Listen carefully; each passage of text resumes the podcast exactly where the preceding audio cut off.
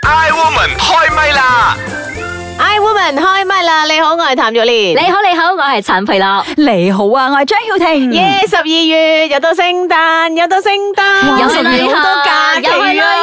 啦，誒，真係咧，十月開始係咪？我啲 FB 啊，咩嗰啲誒 group check 咁樣咧，全部真係俾旅行嘅相係咪係洗版嗯刷片㗎？好多人驚啊嚇！咁講到旅行啊，當然大家都中意㗎啦，唔梗使係講啦啦，有中意得係咪玩，但問題咧，要儲錢去旅行，究竟係點樣回事咧？你係有錢先旅行啊，定係因為愛旅行所以你要儲錢咧？因為愛旅行，所先以至要有儲動力去錢，係賺啦錢。哦，咁大家都唔同啦吓，咁啊呢度咧我就誒睇到一個好簡單咧儲錢去旅行嘅 tips 嘅，我一睇之後就中意啦。咁擺明啊，我 copy cat 嚟嘅，即係我都係 copy 人哋嘅呢個，但係我覺得啊好好用啊咁樣睇下嘅。啱唔啱我哋先。六大招，第一個啱嘅時機咧就即刻訂呢個優惠嘅機票啦。我呢個肯定咯，但我成日揾唔到啱時機。但係我又冇咁衝。動㗎喎，我真係要計翻自己有幾多 budget 先係咪？我先哎呀至真你長期係都有咧 budget 講真㗎啦啊，如果你一 spot 中啲優惠期嘅話咧，誒你預早去計劃嘅話咧，係真係比你誒咁又係預訂嗰個機票嗯真係平好多嘅係嚇。嗯，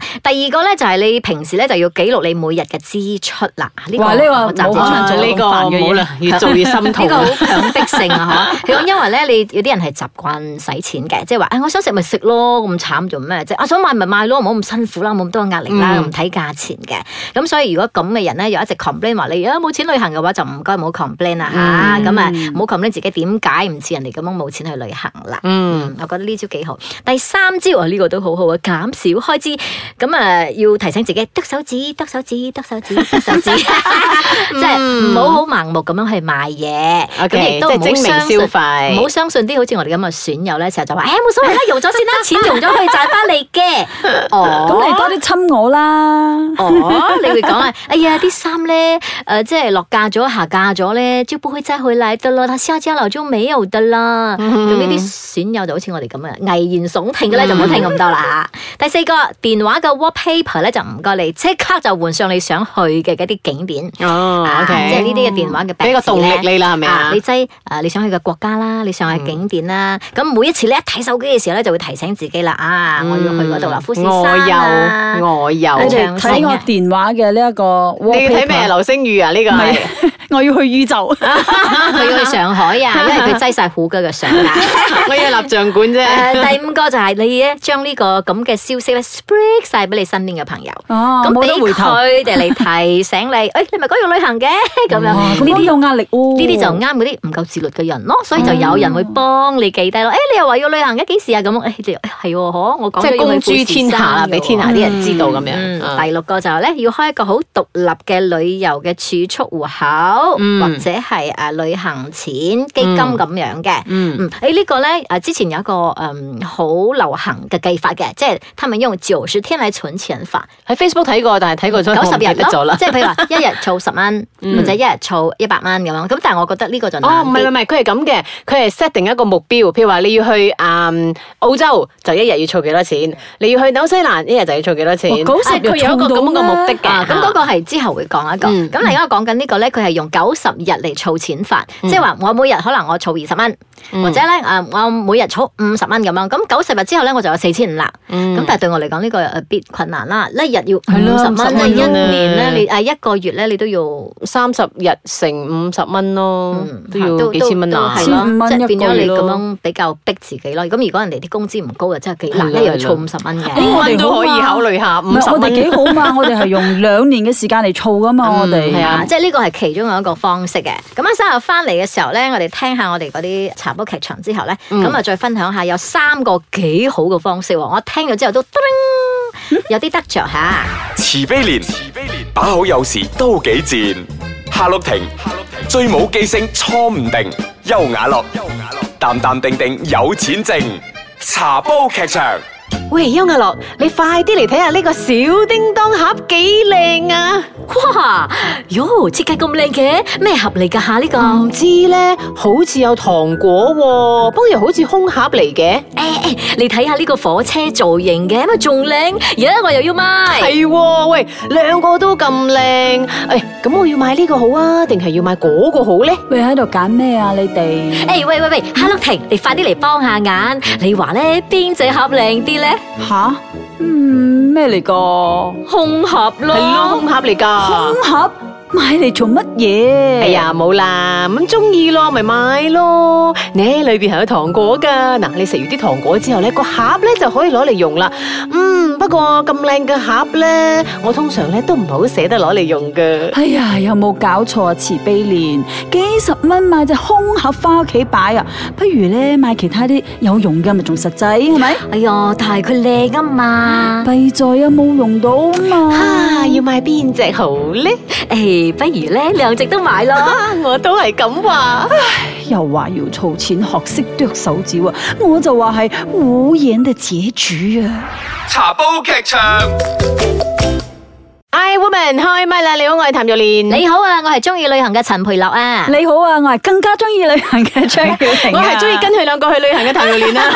咁啊你係玩嘅你自己去玩嘅你。誒，三個入邊咧有一個係損友你絕對，因為我會喂，慫咪恿佢先嘅。誒，正正話嗰個其實茶煲劇場分明就係講我，分明就係我嚟嘅，活生生一個喺日本買嘢 Dạ, 嘅例子。呢個活生係生喺日本學契多團嘅時候發生嘅情況。呢個係寫實嚟嘅，完全我哋嘅係寫將實劇嚟嘅啊，完全係將上一次嗰個場景係搬咗入塑雕嘅啫。嗰次我都記得好好笑啊！一直哎呀好想買呢個，又好想買嗰個，買啊！又兩個真都係買小啦叮當。盒嚟嘅，又真係陳培樂咧慫咗個買。同埋你結嗰果咧咧，走買翻嚟咪真係擺嘅喎，佢唔使我叫你唔好買，你又唔。聽 我講。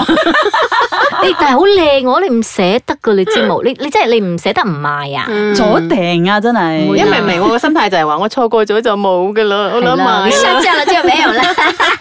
無言的自主。另外一個咧，有一個旅遊達人咧，佢誒高人指點啦，嗬，咁我又覺得幾好嘅。佢話一個誒理財嘅一個方式，就係你點樣去儲你嘅旅遊基金。嗯，第一個咧就適合一啲有固定收入嘅人嘅，即係每一個月咧你會有收入嘅人咧，咁你就去銀行咧啊去開一個叫做領存整付。嗯嗯咁啊，我我哋呢度我唔知係點，即係譬如話好似你 credit card 咧，你嗯咪啊有時你要買一個分期付款嘅嘢，每一個月就扣五百蚊、五百嗯蚊、六百蚊、一千蚊咁樣扣嘅。咁原來有一啲銀行佢都可以有咁嘅 service 嗯嘅，即係每個月你就喺我嘅銀行嗰度咧就過一個數喺另外一個 account。嗯咁呢個好似基 account 金咁樣我係冇 ATM 卡，嗯我係冇，我就可以入咧，唔可以出嘅。嗯，咁呢個咧就係銀行可以幫你辦嘅，咁變咗你冇壓力啦。我出咗糧，譬如話一號我出糧啦，咁三號佢就可以過數啦。咁變咗我睇唔到嗰筆錢噶嘛。嗯咁、每個月咧係強行咁樣喺某一個日期咧就扣啦。譬如話一個月扣二百啊，或者三百、喂你諗下咧，如果我十二個月就有三千六噶嘛，嗯咁三千六可以去亞洲咯。如果我繼續咁樣扣兩年嘅話，咁我有七千二哦，咁可以到好多地方都去得咯。嗯咁如果我唔係好多 budget 嘅，咁我先辦一百嘅先咯，試下啦。咁嗯如果我多啲嘅話，咪再辦多啲。咁一年兩年後咧，你鎖定嗰個目標，咦就有一筆錢啦嚇。嗯，咁第二個就係咧夢想之旅或者係蜜月嘅旅行基金，嗱呢個離我哋太遠咗，但係夢想之旅係可以嘅， 即係遠程嘅。咁呢個即係我哋 I Woman 都有做緊一樣嘢啦吓，咁你就先好似你頭先講嗰個，嗯設定咗一個目標你想去邊，嗯咁呢個目標大概需要用幾多錢？嗯，譬如話，如果歐洲你跟團當然啦，可能要十零千嘅嗯貴啲嘅，好啲嘅。咁如果你 backpack 呃或者自己去可以慳啲，嗯咁都要差唔多八千到一萬蚊啦，係大概咁樣。嗯咁你咪計咯。啊，我自己去我譬如話我八千蚊，咁如果我十二個月嘅話，我大概一個月要俾幾多錢？咁如果我用廿四個月嚟俾嘅話，咁我又有幾多錢？嗯係啦，即係去 planning 好重要。嗯係，啦，咁你就可以擠，都係呢個連蠢丈夫咁樣去嗯嗯去俾咗佢先。第三個，誒呢個都好，誒收入唔穩定嘅人，我哋譬如話我哋 自由工作者，或者你係學生都可以嘅喎，或者你嘅誒啊薪水同埋開銷咧係打平手嗰啲人，嗯點樣去儲呢筆錢咧？就係咧，當你嘅錢咧過咗數啦，進帳咗之後咧，因為我哋唔係話一次過可能五千啊，誒或者係誒三千啊咁樣係過啊數係啊，㗎嘛成。幾百蚊幾百蚊咁樣過嚟。咁 OK 啦，你就剩好咗呢筆錢之後咧，你扣晒你啲生活誒需求啊、開銷啊，咁啊都有一啲零頭嘅，嗯咁你就唔好理佢。你扣晒呢啲嘢之後咧，你將所有嘅零頭就嗯撥去另外一個銀行。嗯，你唔好理佢啦，三十又好，十五個八 都好，啊或者係咁誒剩濕剩碎低嘅錢啊百幾蚊都好，或者咁啱嗰個真係可以有千買手信嘅啫幾蚊都好。 哎誒唔一定噶嘛，有時可能你突然之間收到好多錢咧，可能你一下哎呀二千蚊都好啦嚇突然之間，你就將呢個零頭咧就 transfer 去另外一個戶口，啊嗯咁記住呢個戶口係唔可以有唔可以有 ATM 卡嗯嘅，嗯咁變咗咧其他嘅銀行咧，譬如話我哋都有兩三個銀行嗯嘅戶戶口口，你淨係留一個有 ATM 卡俾你平時用嘅啫嗯，其他嘅全部唔要。誒咁變咗咧。十蚊又好，二十蚊好都冇關係嘅。你嗯將所有嘅鏈土就把它整合 transfer 去一個 account。咁譬如話你預設啦，半年啊啦、一年啦咁樣，誒、你來咗都有數計㗎，咁樣啦。嗯嗯 OK 嚇一般人都可以做到啦。你幾好啊？呢三個方快。法問快答，嗯想問下大家，你哋一年嘅旅費要用幾多錢啊？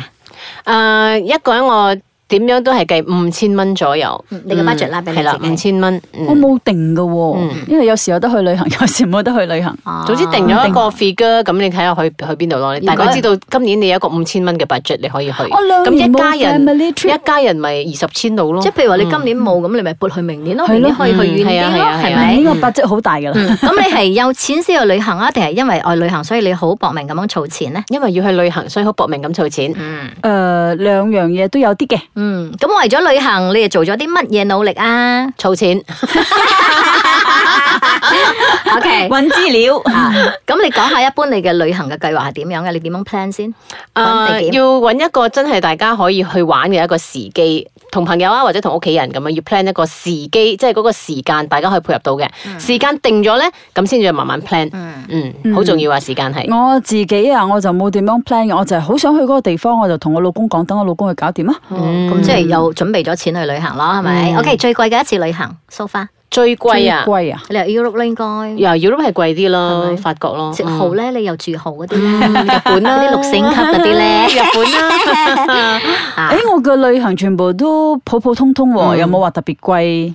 我都有食誒 Michelin 啦，嗯 咁你有冇一個所謂嘅我可以 affordable 嘅，我最貴嘅我可以去到幾多？我一次過豪俾你 睇，翻嚟之後就日日食呃冇理佢即食麵係 咪？ 冇啊理佢。誒啊十千蚊啦，我諗一個人啦嚇啊 per 係啦 person，係啦係啦，哇咁即係10,000即係東歐啊或者不過遠西歐啊乜遠程歐都咁係樣真啦，係需要係啦咁遠程樣嘅。嗯 OK 係咯，預十千嗯玩得係咯開心啲咯，係咯唔使係咯勁住勁住。咁你覺得儲錢去旅行咧，每日儲啊，每月儲或者每年去儲比較有效啲㗎？誒呃日日嘅有細嘅數目儲咯，個個月嘅 Yeah 有大嘅數目儲咯，咁咁呢個樣儲嘅㗎即係每先可日以儲十蚊。啊，咁又冇十蚊、四蚊啊、五蚊啊，有散錢就放入一個戶口度。啊我哦呢你確係有儲錢嘅嗰個係啊，咩即係㗎咯？，即係總之荷包入邊有散銀嘅就拎出嚟放喺個盒度咁樣咁啦我哋之前有個嗯七耐友就嘅，我攞哋嚟七友睇啊去啦旅行都有劑㗎嘛，係嗯咪？嗯咁譬如話哇！二百、我二我冇百、儲三百嘅。喎，基本上。